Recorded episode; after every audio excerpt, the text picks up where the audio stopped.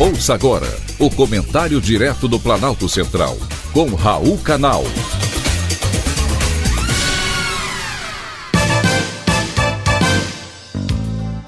Queridos ouvintes e atentos escutantes, assunto de hoje: falta educação. Em mais uma série, O Brasil da Vergonha, um dado assustador. Sete em cada dez estudantes de 15 anos não aprenderam o mínimo esperado de matemática. Esses alunos não conseguem resolver contas simples, como calcular a distância entre duas rotas.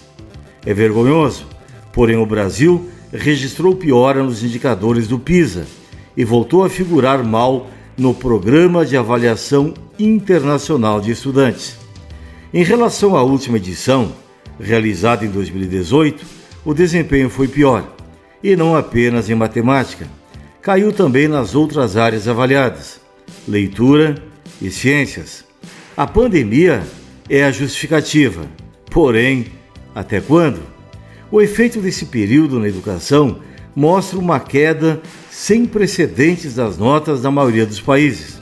Porém, o Brasil foi o que ficou mais tempo com as escolas de portas fechadas. Foram quase dois anos letivos sem aulas presenciais e poucos tiveram acesso às aulas remotas por falta de equipamentos. Passada a pandemia, o marasmo continua.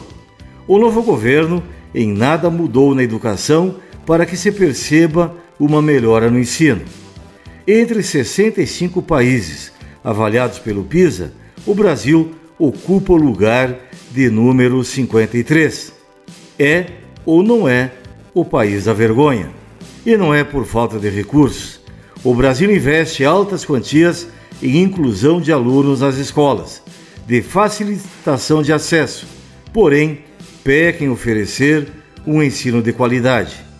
Temos ainda um ideológico vestibular e uma avaliação a desejar por parte dos professores que evitam comparações entre alunos para não haver constrangimentos daqueles que não têm bom desempenho e evitam enaltecer os melhores. Falta rigor acadêmico. Aqui, ninguém é reprovado. Nossa educação ainda enfrenta muitos outros desafios: evasão escolar, falta de investimento em tecnologia e inovação e dificuldade na formação de docentes, além da violência nas escolas ou na periferia, que impede os alunos de estudarem. Sabemos o que é preciso ser feito, mas é preciso fazer. Do contrário, vamos continuar tendo uma das mais baixas taxas de escolaridade em toda a América Latina.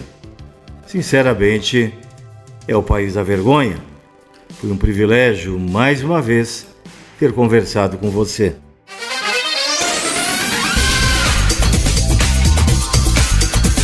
Acabamos de apresentar o comentário direto do Planalto Central, com Raul Canal.